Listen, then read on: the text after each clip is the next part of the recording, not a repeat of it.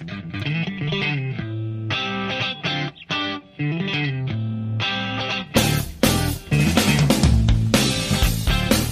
tiempos de apuros y fake news, tramas, apuntes para desenredar la realidad.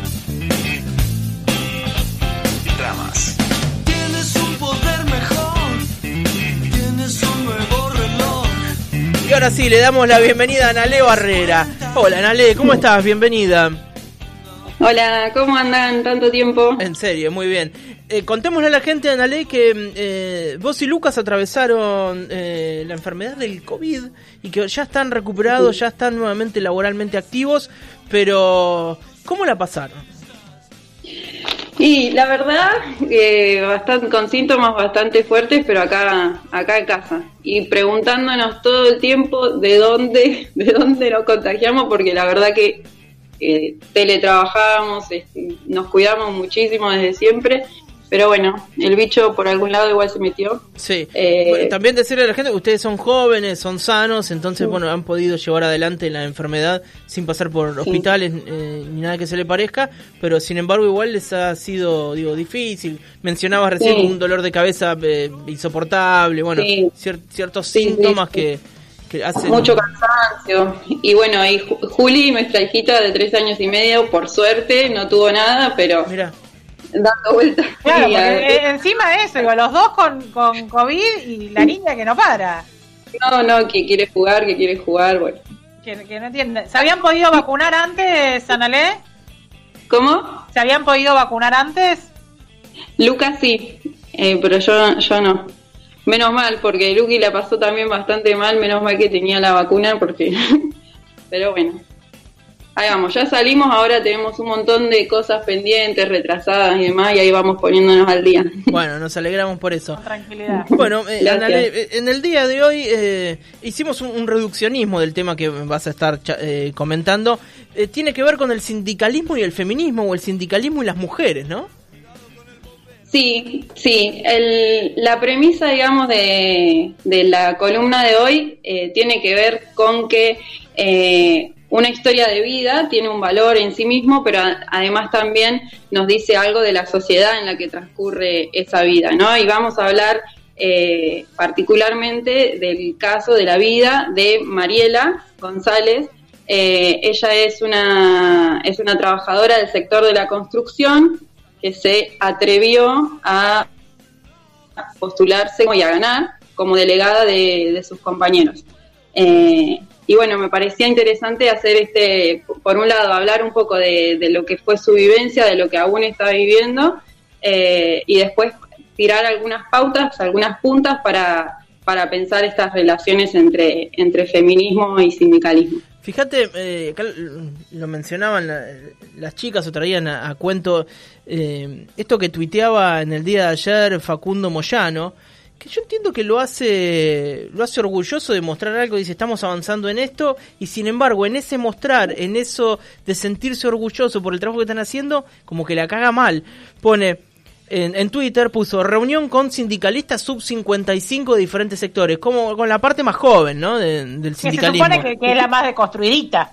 La avanzada. Sí, dice, charlamos sobre la importancia de hacerle frente a las demandas actuales de los trabajadores en base a tres objetivos, tres objetivos. Futuro del trabajo, muy bien. Bien. Democracia sindical, perfecto. Bien. Y perspectiva de género en los sindicatos, re bien y adjunto una foto, que para qué la foto, Facu. Y uno ve en la foto y como diría Pascual, es un mar de huevos. Son todos hombres sentados en una, en una mesa almorzando. Entonces, choca un poco con esto de la perspectiva de género, que entiendo, digo, y lo digo en serio, entiendo que lo publica y lo pone convencido que están trabajando en la perspectiva de género. Ahora, te encontrás con cómo lo están trabajando y te encontrás que solo hombres hablan de eso. Y hay el algo tema que es que, que, un punto anula al otro, porque él habla de democracia sindical. No hay democracia sindical posible si no estamos las mujeres incluidas. mujeres y disidencias. No hay democracia posible. Bueno, y fíjate que esto acá se quiere, eh, digo, Moyano lo muestra eh, como un trabajo, dice, estamos llevando adelante esto como un punto ganado pero cuando muestra de qué manera, te das cuenta que está faltando algo. Y eso son las mujeres, justamente, ¿no? Y como decía Pascual, las disidencias. Bueno, eh, todo tuyo, Anale. Sí, sí, por lo menos tenía el, el mantel violeta, estaba. Era, ese era el único detalle. Tenés razón. Eh, sí, bueno, ese es un un poco, digamos, eh, cuando quizás primero, eso, digamos, tiene que ver con el contexto. Quizás primero me gustaría comentar un poco lo, que, le pasó a Mariela y después sí meternos y, y a- analizar un poco esa foto, qué hay detrás de esa foto. Eh, pero les cuento primero entonces eh, quién es Mariela. Eh, yo la conocí a ella en el, el, el 8 de marzo este, de este año, que fue mi, primer, mi primera excursión al mundo exterior, eh, en, la, en lo que fue la marcha. Eh, y antes ella, ella, ella agarró el micrófono, ahí estaba ella sola, agarró el micrófono y contó así rápidamente y yo paré la oreja, digamos, porque eh, una delegada mujer de la UOCRA era, era algo, algo por lo menos llamativo. Eh, y además ella ahí contó muy brevemente, eh, bueno, una situación de, de violencia y de discriminación que viene viviendo desde, eh, desde fines del 2017, cuando ella se postuló como, como delegada, y desde entonces que no, que no la dejan asumir. Eh, bueno, ahí, ahí tuve el contacto y hace un, un tiempito le hice, le hice una entrevista. Y bueno, recién ahora puede salir la, la nota. Bueno, eh, les cuento, digamos, no quiero hablar eh, por ella, sino contarles más o menos lo que le pasó para, para después poder desarmarlo y, y hacer esta pregunta, ¿no? De qué es lo, eh, bueno, qué le pasó a ella, cuál su ejemplo, porque me parece que, es un ejemplo de- de una atrevida y una pionera en, en ese, en ese ámbito. Eh, pero también ver qué es, en qué contexto se da esa, eh, su historia y, y qué es lo que hay de social también en su, en, en su vivencia. Eh, bueno, ella, ella trabaja, trabajaba hace, eh, trabaja hace 10 años en el sector, en la parte de mantenimiento, eh, eh, y ella cuenta que siempre se llevó bien con los compañeros, que siempre le preocupó que sus compañeros estuvieran bien. Me, me tomé algunas cosas que, que me dijo en la entrevista, por ejemplo, que, que me parecía que tenían que ver con la mirada también de una cuidadora, ¿no? Me preocupaba porque eh, tuvieran las viandas que tuvieran fueran de buena calidad, porque si hacía si hacía calor tuvieran agua, por ejemplo, esas cuestiones siempre con, con buena relación hasta que en un momento ella tenía una, una inquietud y también tenía experiencia previa de militancia en el sindicato y, y quiso presentarse como delegada, le preguntó a todos uno por uno si estaban de acuerdo y por la cantidad de gente que había en, el, en, la, en una obra que era, que era grande, eh, correspondían tres delegados. Entonces le dijo a otros dos compañeros con los que en ese momento se llevaba bien. Ganaron las elecciones y el problema fue cuando ella quiso asumir eh, asumir ese ese lugar ganado, ¿no? Bueno, eh, en la nota que vamos a sacar ya está ya está lista, ahora la vamos a sacar, van a poder ver bien todo su relato, digamos, eh, pero pero bueno, desde ese momento vivió muchísima discriminación y violencia eh, psicológica, eh, física, eh, em, política, institucional, un montón de, hechos entonces en estos, en más de tres años, que la viene, que la viene peleando, ella quiere trabajar ahí y quiere ser delegada. Eso es lo que ella tiene en mente, digamos. Y bueno, desde ese primer momento la empezaron a hostigar, la amenazaron de muerte, se llegó hasta tirotear el portón de la casa donde vive con sus cinco hijas. Eh, bueno, un desastre, un desastre la verdad. Eh, y bueno, ella en todo momento siguió buscando respuestas, yendo al, di- al sindicato donde eh, acá a nivel local eh, la maltrataron, la insultaron. Cuando se comunicó eh, una- el, el abogado del sindicato con ella, fue para, por ejemplo, decirle que bajara las denuncias porque no estaba bueno manchar a la institución. Cosas de ese estilo, además de insultos súper misóginos. Bueno, también eh, eh, había algunas, algunas cuestiones, por ejemplo, que le decían, como por ejemplo, eh, ¿qué te haces la evita? ¿No? Que todo lo que sintetiza ese, ese, ese, esa pregunta. Bueno, y tuvo un montón de idas y vueltas, fue, se dirigió a nivel nacional, donde les le dieron, primero la atendieron, pero después de eso siguió sin pasar nada. Denunció estos hechos y tampoco pasó nada. Por eso ella también, eh, desde un primer momento, estuvo súper dispuesta a, a, hacer una entrevista y a contar su historia porque quiere, quiere contar su historia y que se conozca. Eh, bueno, yo le, le pregunté también por qué después de todo esto seguís, seguís, seguís en esta lucha. insistiendo. Eh, y ella dijo dos cosas. Eh, por un lado, porque es lo que me gusta, porque me sacaron algo que a mí me, que a mí me gusta, estar con mis compañeros, defenderlos y demás, mm. porque a Wokra lo llevo en el corazón, eh, y también por la bronca, digamos, que hay frente a, frente a todo el, frente al machismo y frente a este esta, esta, este cierre de puertas en el sindicato, digamos. Em, bueno, eso lo dije de forma muy, muy, muy resumida porque, como decía, no quiero hablar por ella. En la, en la nota escrita aparecen sus, sus propias palabras. Pero quería comentar un poco eh, ese, este, este recorrido y esta, y esta violencia y discriminación que, que vivió Mariela.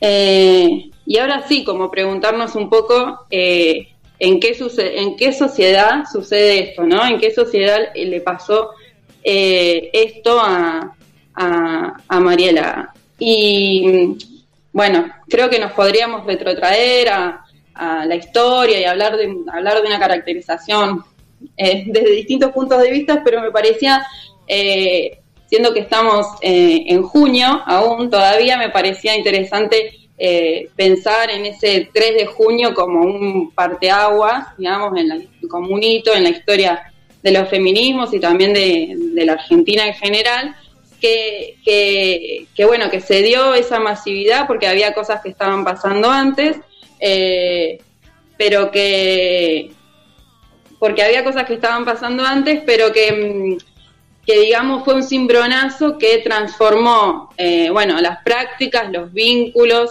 y también vino a cuestionar, por ejemplo, las, eh, eh, las organizaciones sindicales, ¿no? Em, sí, sobre todo teniendo en cuenta, digo... Eso que pasó ahí, digamos, en el, el 3 de junio es y todas las consecuencias que tuvo y los efectos que aún siguen desplegándose, es lo que nos hace que miremos esa foto eh, que compartió Facundo Moyano y, nos moleste, nos incomode, ¿no? Em, y me parece que está bueno eh, esa, ver esa foto que vemos a todos esos tipos de eh, esos dirigentes sindicales.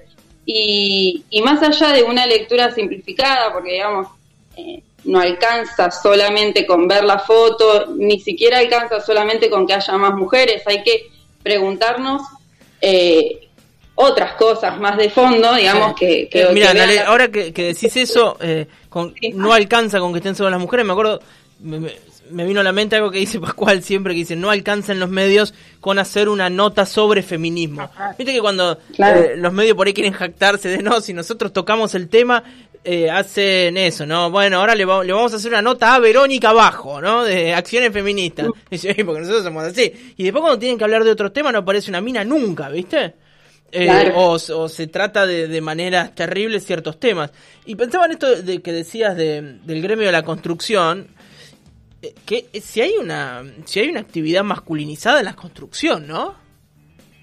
Sí, sí, tremendamente. Es muy difícil encontrar una mujer en, la construcción. Pero sin embargo, hay, no, me, no me voy, capaz que Facu me, me, puede tirar el nombre. Hay ¿Facu uno o dos No, no, Facu.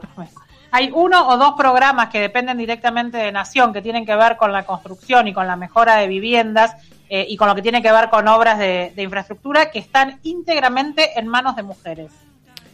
Mira. Claro, bueno, pero la obra pública con el cupo de mujeres, ¿no? Pero digo, en la, cuestión privada... en, general no, claro. Claro, eh, es difícil eh, ver mujeres, ¿no?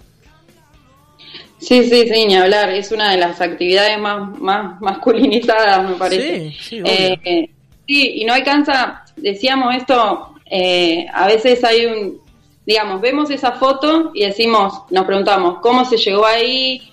qué estructuras hay que hacen que falten mujeres, digamos, hay que complejizar un poco esas preguntas y también preguntarnos eh, qué hacer, qué hacer.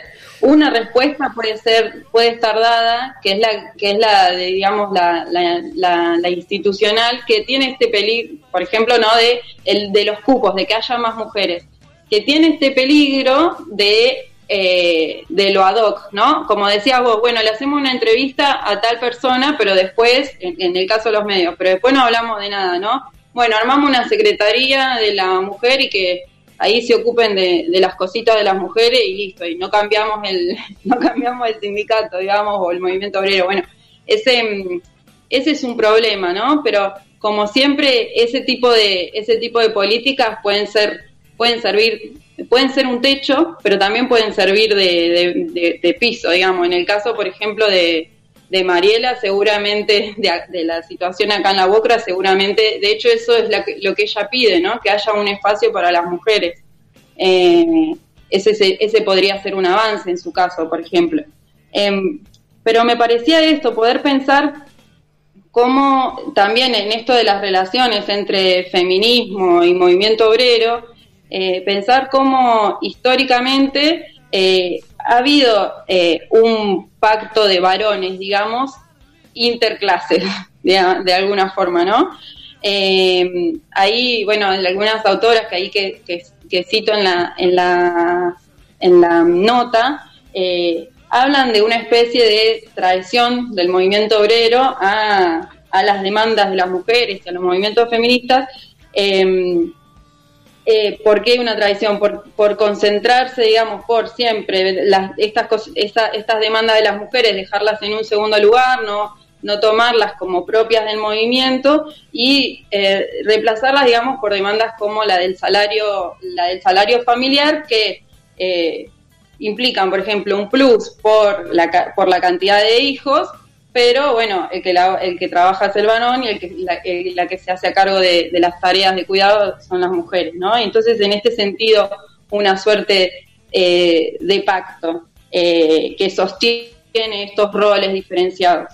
Em, y ahí, pensando en esto, bueno, de qué, de qué, qué hacer y cómo transversalizar una mirada de género, una perspectiva feminista en, en el movimiento obrero, me parece también súper importante poder marcar que las mujeres eh, sindicalistas están, estuvieron, el, movimiento obrero primero no es un conjunto homogéneo, sino que las mujeres sindicalistas estuvieron presentes, aunque no les dieran lugar, aunque les pasara como a, como Mariela, digamos, estuvieron presentes desde, desde los inicios del movimiento obrero y están también presentes hoy. Eh, eh, digamos, empujando la agenda y e interpelando eh, a sus conducciones y, demás. Entonces también tenemos que ver, además de esas fotos, digamos, de las cúpulas, por ejemplo, tenemos que ver también qué está pasando por abajo, qué demandas están llegando, cómo están llegando, cómo se estaban problematizando.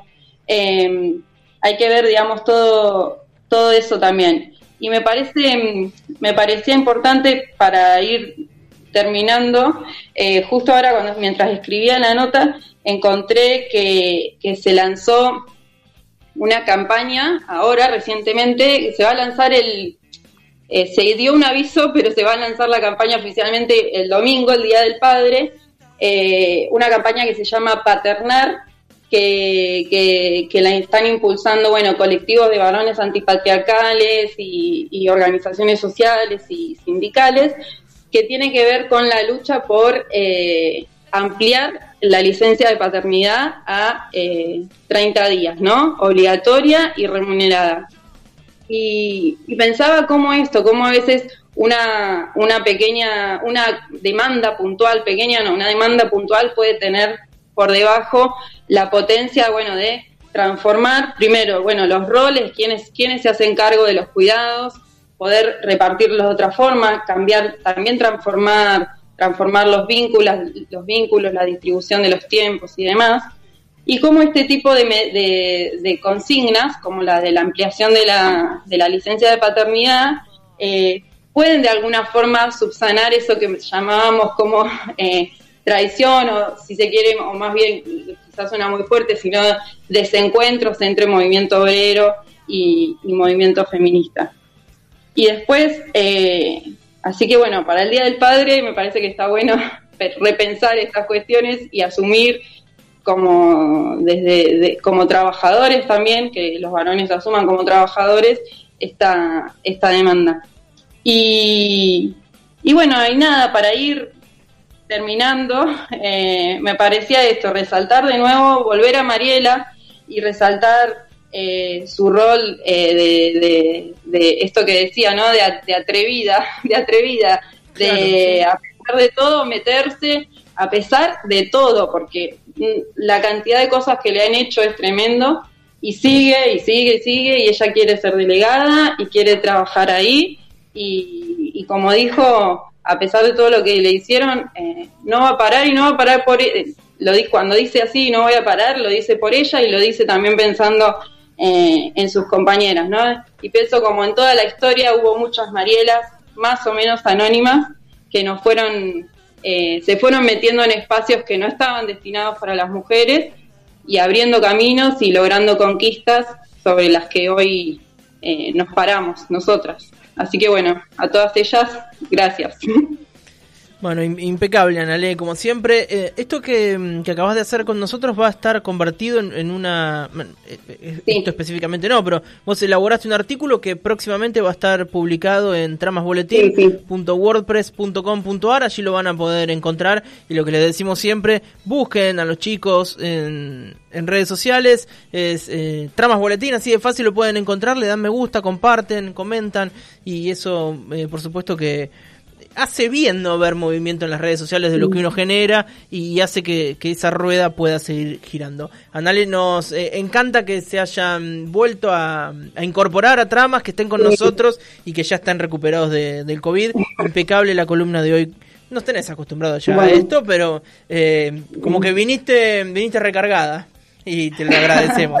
Bueno, gracias, gracias. Y esta columna después en nuestras redes sociales, en nuestra cuenta de Spotify, en nuestra Se la mandamos web. a Facundo Moyano, está clarísimo eso. Lo etiquetamos ahí abajo. Anale, que sigas bien y un saludo grande a Lucas también. Chao, chao, un beso, Será gracias. Hasta el jueves que viene. Y así pasaba Anale Barrera, parte del equipo de Tramas Boletín.